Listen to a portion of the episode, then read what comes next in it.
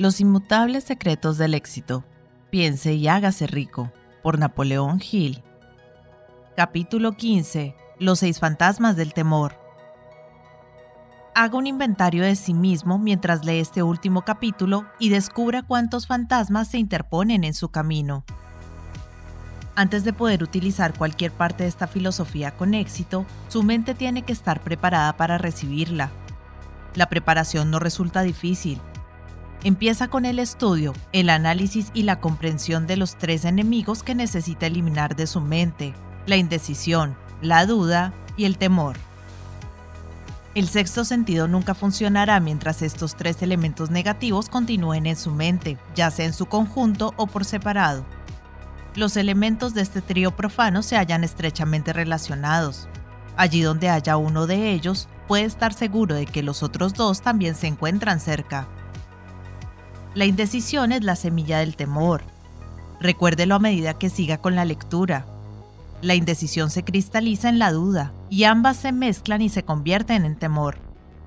El proceso de mezcla suele ser lento. Esa es una de las razones por las que estos tres enemigos son tan peligrosos. Germinan y crecen sin que su presencia sea detectada.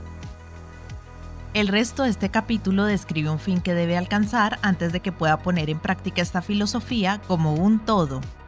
También analiza una condición que ha reducido a gran número de personas a la pobreza y afirma una verdad que debe ser comprendida por todos aquellos que acumulan riquezas, ya se midan estas en términos de dinero o de un estado mental mucho más valioso que el dinero. El propósito de este capítulo consiste en enfocar nuestra atención sobre la causa y la cura de los seis temores básicos, antes de poder dominar un enemigo, debemos conocer su nombre, sus hábitos y el lugar de residencia. A medida que lea, analícese a sí mismo y determine cuál de los seis temores básicos está con usted, si es que tiene alguno. No se deje engañar por los hábitos de estos enemigos sutiles. A veces permanecen ocultos en el subconsciente. En él son difíciles de localizar y aún más difíciles de eliminar. Los seis miedos básicos hay seis miedos básicos que, en alguna combinación, todo ser humano sufre en una u otra ocasión. La mayoría de las personas podrían considerarse afortunadas si no sufrieran de los seis.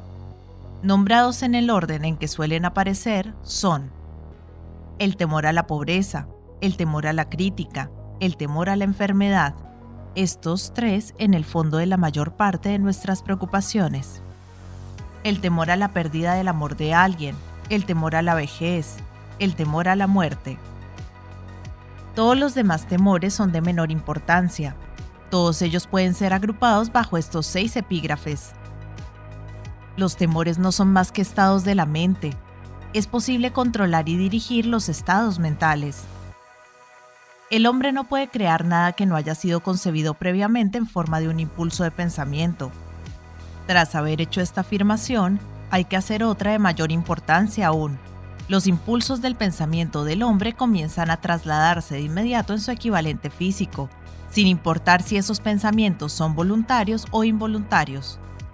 Los impulsos de pensamiento que son captados por simple casualidad, pensamientos emitidos por otras mentes, pueden determinar el destino financiero, empresarial, profesional o social con la misma seguridad que los impulsos de pensamiento que uno mismo crea con intención y diseño. Estamos estableciendo aquí los fundamentos para la presentación de un hecho de gran importancia para quien no comprende por qué algunas personas parecen tener suerte, mientras que otras, de igual o mayor habilidad, entrenamiento, experiencia y capacidad cerebral, parecen destinadas a soportar la desventura. Ese hecho se explica con la afirmación de que todo ser humano tiene la habilidad de controlar su propia mente por completo, y con ese control es evidente que cada persona puede abrir su mente a los impulsos de pensamiento emitidos por otros cerebros o cerrar fuertemente sus puertas y admitir únicamente aquellos impulsos de pensamiento de su propia elección.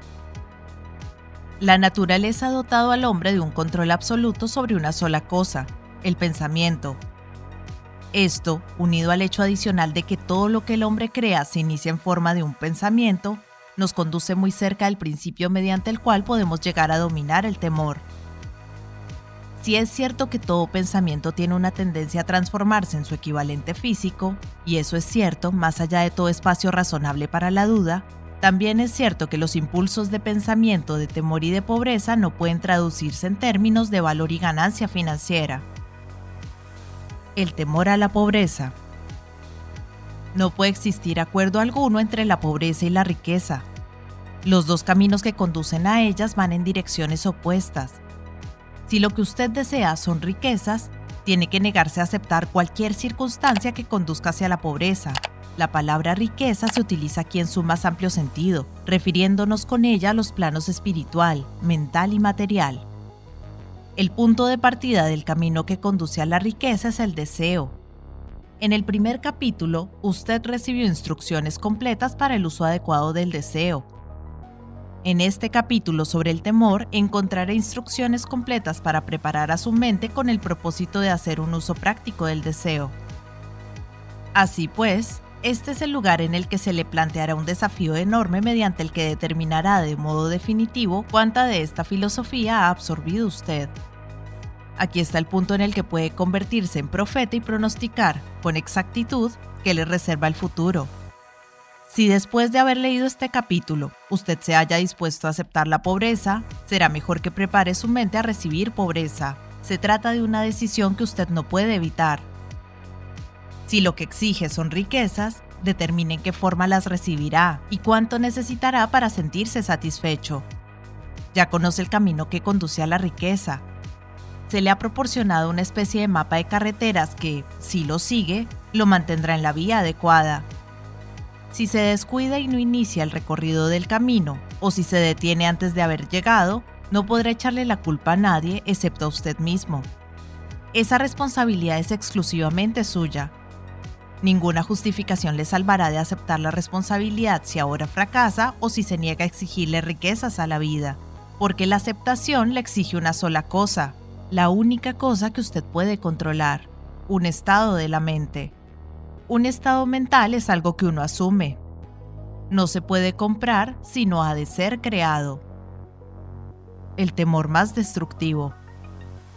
El temor a la pobreza es un estado mental, nada más, pero es suficiente para destruir las posibilidades de alcanzar los logros deseados en cualquier empresa.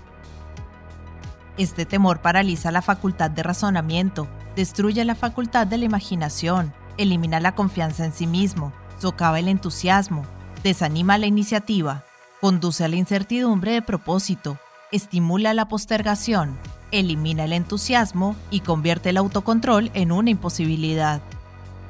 Le arrebata a uno el encanto de la personalidad, destruye la posibilidad de pensar con exactitud, distrae la concentración del esfuerzo, domina la perseverancia, reduce la fuerza de voluntad a la nada, destruye la ambición, ensombrece la memoria e invita al fracaso en toda forma concebible.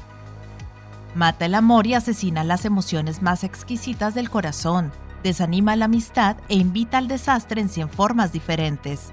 Conduce al insomnio, la miseria y la infelicidad. Y todo aquello a pesar de la evidente verdad de que vivimos en un mundo de sobreabundancia de todo aquello que podamos desear, sin nada que se interponga entre nosotros y nuestros deseos, excepto la falta de un propósito definido y específico. El temor a la pobreza es, sin dudas, el más destructivo de los seis temores básicos. Ha sido situado a la cabecera de la lista porque resulta el más difícil de dominar. El temor a la pobreza surge de la tendencia heredada del hombre a devorar a sus semejantes en el plano económico, Casi todos los animales inferiores se ven motivados por el instinto, pero su capacidad para pensar es limitada y en consecuencia se devoran físicamente los unos a los otros.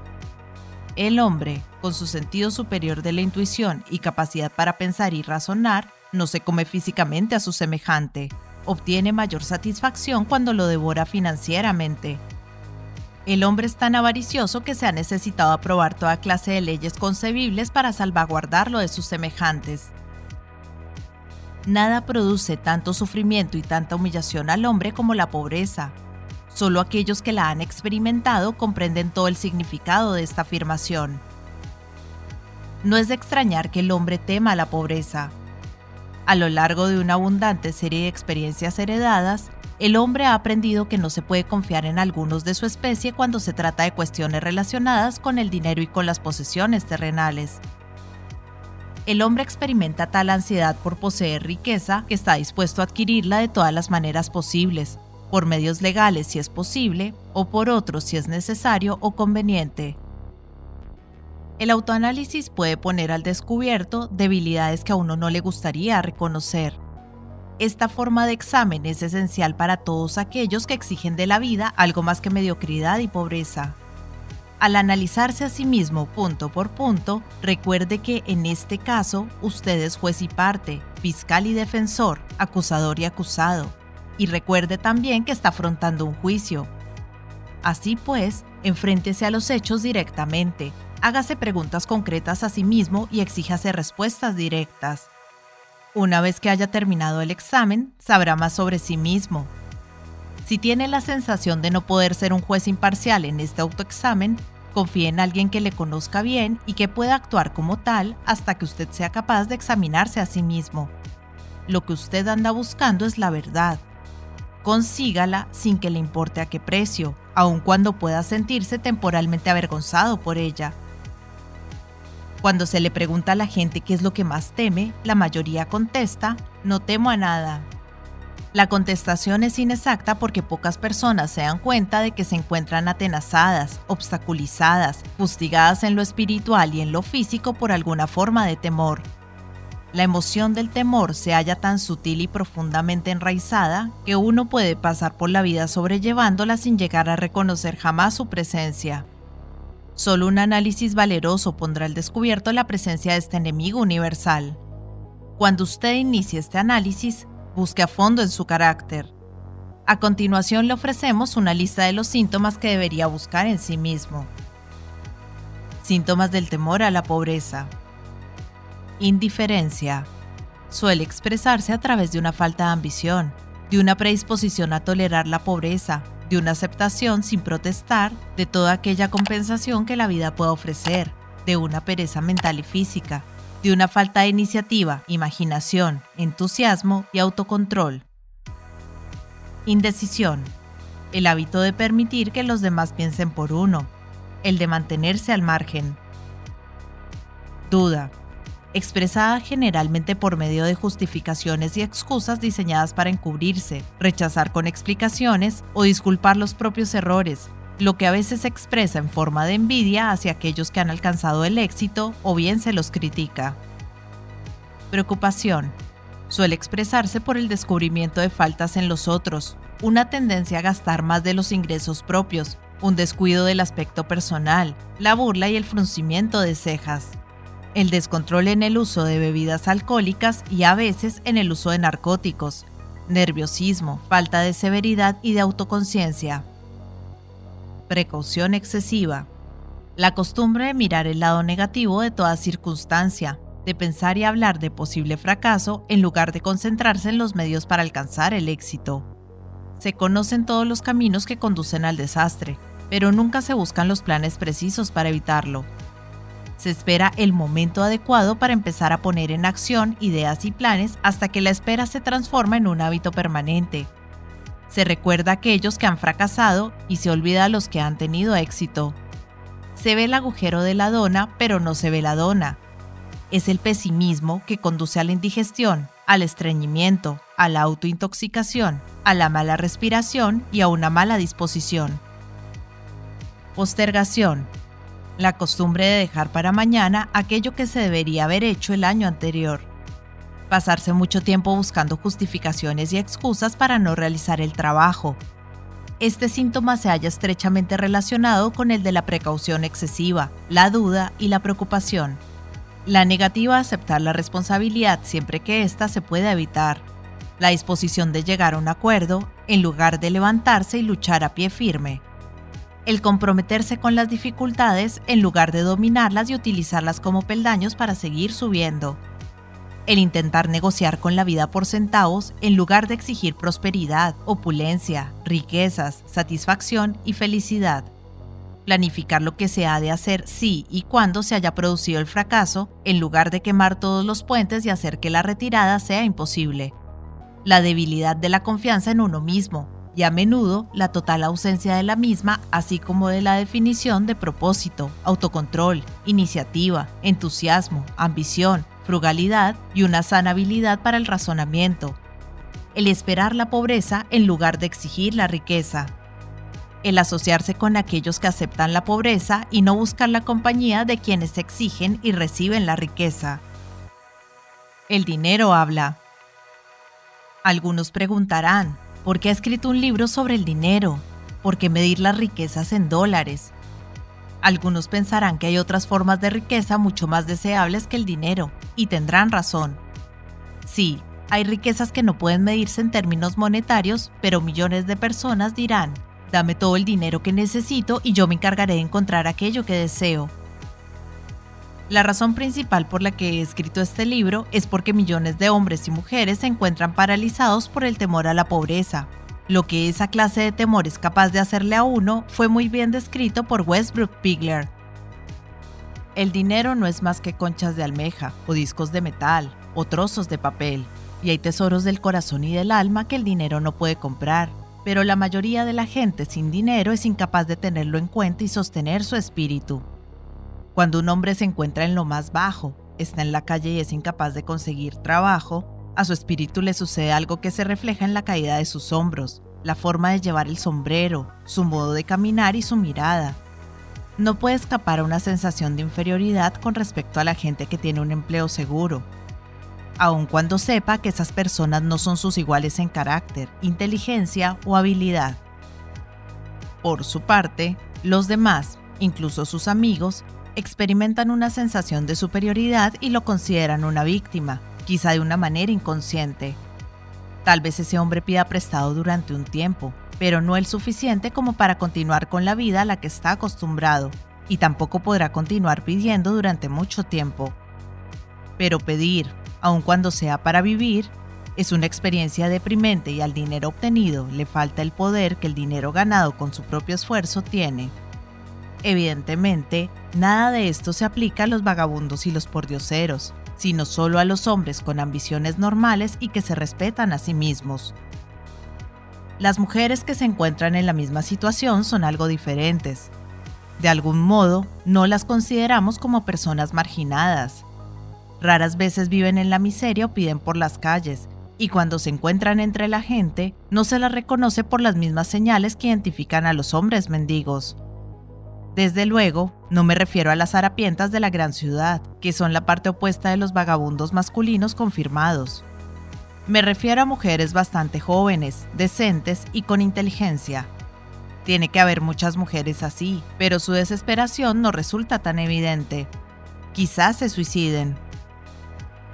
Cuando un hombre se encuentra sin dinero y desempleado, dispone de tiempo para lamentarse, es posible que viaje muchos kilómetros para buscar un trabajo y descubra que el puesto ha sido ocupado ya, o que solo se trata de uno de esos puestos sin salario fijo, con solo una comisión sobre las ventas de algún cachivache inútil que nadie compraría, excepto por piedad. El hombre vuelve a encontrarse en la calle, sin un sitio al que ir, excepto a cualquier parte. Así que camina y camina. Contempla los escaparates de las tiendas, observa lujos que no son para él se siente inferior y deja paso otras personas que se detienen a mirar con un interés activo. Deambula por la estación y entra en la biblioteca para descansar los pies y calentarse un poco. Pero eso no es lo mismo que buscar un trabajo, de modo que no tarda en reanudar la marcha. Es posible que no lo sepa, pero su falta de objetivo le delatará aunque las líneas de su figura no lo hagan. Es posible que vaya bien vestido, con las ropas que le quedaron de cuando tenía un trabajo estable, pero esas ropas no sirven para ocultar su caída. Ve a miles de otras personas a su alrededor, todas ellas ocupadas con sus trabajos, y las envidia desde lo más profundo de su alma. Todas tienen su independencia, su autorrespeto, su orgullo, y él no puede convencerse a sí mismo de que también es un buen hombre, por mucho que reflexione y llegue a un veredicto favorable hora tras hora. Precisamente el dinero es lo que establece esta diferencia en él, con un poco de dinero volvería a ser el mismo. El temor a la crítica. Nadie puede afirmar con exactitud cómo llegó el hombre a experimentar este temor, pero lo cierto es que lo experimenta y de una forma muy desarrollada. Este autor atribuye el temor básico a la crítica esa parte de la naturaleza heredada del hombre que lo induce no solo a arrebatar los bienes y mercancías de sus semejantes, sino también a justificar su acción mediante la crítica del carácter de los demás. Es un hecho bien conocido que un ladrón critica al hombre al que ha robado, que los políticos que buscan un puesto no despliegan sus propias virtudes y sus calificaciones, sino que intentan desmerecer a sus oponentes. Los astutos fabricantes de ropa no han sido lentos a la hora de capitalizar este temor básico por la crítica, con el que toda la humanidad ha sido maldecida. Cada temporada cambian los estilos de numerosos artículos. ¿Quién establece los estilos? Desde luego no es la persona que compra la ropa, sino el fabricante. ¿Por qué este cambia los estilos con tanta frecuencia? La respuesta es evidente, para vender más ropa. Por la misma razón, el fabricante de automóviles cambia todas las temporadas los modelos de sus vehículos. Nadie quiere conducir un automóvil que no sea de los últimos salidos de la fábrica. Hemos descrito la forma en que la gente se comporta bajo la influencia del temor a la crítica, tal y como se aplica a las pequeñas y mezquinas cosas de la vida. Examinemos ahora el comportamiento humano cuando ese temor afecta a las personas en relación con los acontecimientos más importantes de las relaciones humanas. Tomemos, por ejemplo, a cualquier persona que haya alcanzado la edad de la madurez mental, de los 35 a los 40 años de edad como término medio. Si pudiéramos leer sus pensamientos secretos, encontraríamos una decidida incredulidad hacia las fábulas enseñadas por la mayoría de los dogmáticos de hace unas pocas décadas. ¿Por qué la persona media, incluso en una época de tantos conocimientos como la actual, no se atreve a negar su creencia en las fábulas? La respuesta es, por temor a la crítica. Los hombres han sido criticados por atreverse a expresar su incredulidad acerca de los fantasmas, no resulta nada extraño que hayamos heredado una conciencia que nos hace temer la crítica. No hace mucho tiempo, en el pasado, la crítica incorporaba severos castigos y aún los acarrea en algunos países. El temor a la crítica priva al hombre de su iniciativa, destruye su poder de imaginación, limita su individualidad, le quita la confianza en sí mismo y daña de cien formas diferentes. Los padres a menudo hacen un daño irreparable a sus hijos cuando los critican. La madre de uno de mis compañeros de infancia solía castigarlo casi a diario con un palmetazo, completando la acción con la siguiente afirmación. Terminarás en la cárcel antes de que cumplas los 20 años. A la edad de 17 años fue enviado a un reformatorio. La crítica es la clase de servicio que le sobra a todo el mundo, todos tenemos una buena reserva de crítica gratuita que entregar, tanto si se nos pide como si no. A menudo, los parientes más cercanos son los que peor ofenden. Debería ser considerado un crimen, en realidad es un crimen de la peor naturaleza, el que cualquier padre produzca en su hijo complejos de inferioridad por medio de la crítica innecesaria, los patronos que comprenden la naturaleza humana obtienen lo mejor de sus empleados no mediante la crítica, sino por medio de la sugerencia constructiva. Los padres pueden conseguir los mismos resultados con sus hijos. La crítica implanta el temor en el corazón humano o el resentimiento, pero no construye ni el amor ni el afecto. Síntomas del temor a la crítica. Este temor es casi tan universal como el temor a la pobreza, y sus efectos igual de fatales para el logro personal, sobre todo porque destruye la iniciativa y desanima el uso de la imaginación. Los principales síntomas del temor a la crítica son timidez. Suele ser expresada por medio del nerviosismo, la timidez en la conversación y en el encuentro con las personas extrañas, el movimiento extraño de las manos y de los pies, el desplazamiento de la mirada. Falta de serenidad ausencia de control en la voz, nerviosismo en presencia de otros, postura deficiente del cuerpo, memoria pobre. Personalidad. Escasa firmeza en las decisiones, falta de encanto personal y de habilidad para expresar opiniones definidas. Costumbre de soslayar los temas en lugar de afrontarlos de manera directa. Estar de acuerdo con otros sin haber examinado sus opiniones con cuidado. Complejo de inferioridad el hábito de expresar autoaprobación por medio de la palabra y las acciones como un medio de ocultar una sensación de inferioridad. Utilizar palabras grandilocuentes para impresionar a los demás, a menudo sin conocer siquiera el significado de lo que se dice. Imitar a otros en la ropa, el discurso y las actitudes. Fanfarronear de logros imaginarios. Esto produce a veces una imagen superficial de sentido de superioridad. Extravagancia. Costumbre de intentar mantenerse a la altura de los demás gastando mucho más de lo que se ingresa. Falta de iniciativa. Fracaso para aprovechar las oportunidades para el progreso propio. Temor a expresar opiniones. Falta de confianza en las propias ideas. Responder de forma evasiva a los superiores. Vacilar en la actitud y en el discurso. Engañar en las palabras y en los hechos. Falta de ambición. Pereza mental y física. Falta de autoafirmación. Lentitud para tomar decisiones. Dejarse influir con excesiva facilidad criticar a los demás a sus espaldas y halagarlos cuando están delante, aceptar la derrota sin protesta o abandonar una empresa cuando se encuentra con la oposición de otros, sospechar de otras personas sin causa alguna, falta de tacto en la actitud y el discurso, no estar dispuesto a aceptar la responsabilidad de los propios errores.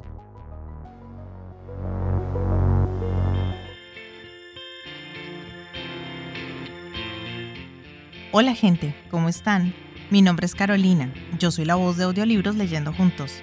Este es un hermoso proyecto que pretende poner un poco de buena vibra y felicidad allá afuera, acompañando a las personas en su cotidiano con diferentes tipos de lectura, desde aventura, suspenso, terror, cuentos para niños, autoayuda, meditaciones, en fin, lo que se les ocurra. Espero que hayan disfrutado del audio, para mí es todo un honor que compartan su precioso tiempo conmigo y ya saben, abajo del audio siempre está la famosa y mágica cajita de descripción donde pueden encontrar cosas tan fascinantes como mis redes sociales. Si quieren comunicarse conmigo, si quieren dejarme un mensaje, si quieren preguntarme algo, sugerirme algo o si no les gustó y simplemente quieren quejarse, siéntanse libres de ir y expresarme todo lo que crean necesario. Pero si realmente les gustó el audio y me quieren apoyar, pueden pasarse por YouTube y seguirme y darle un me gusta a todo lo que disfruten. Ya si les caí súper bien, pueden dar una vueltica por Patreon, donde me pueden ayudar como las personas de apoyo y las personas incondicionales que por el valor de uno o dos cafecitos al mes me están apoyando un montón y me ayudan a seguir adelante. Y si vives en Argentina, te dejo los vínculos de Mercado Pago y de Cafecito. Por ahí también me puedes ayudar, si quieres. Quiero agradecerles el haber llegado hasta este momento del audio y espero que nos veamos pronto para pasar el rato leyendo juntos. Muchas gracias. Chao.